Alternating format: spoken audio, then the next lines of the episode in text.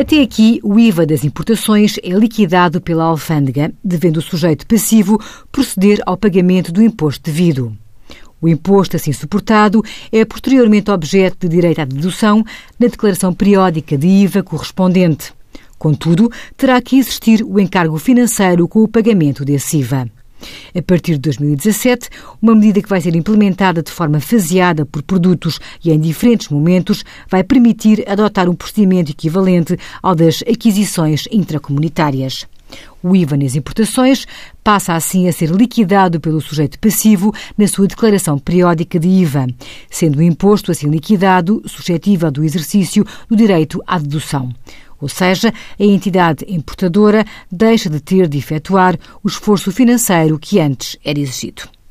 Envie as suas dúvidas para conselhofiscal.tsf.occ.pt.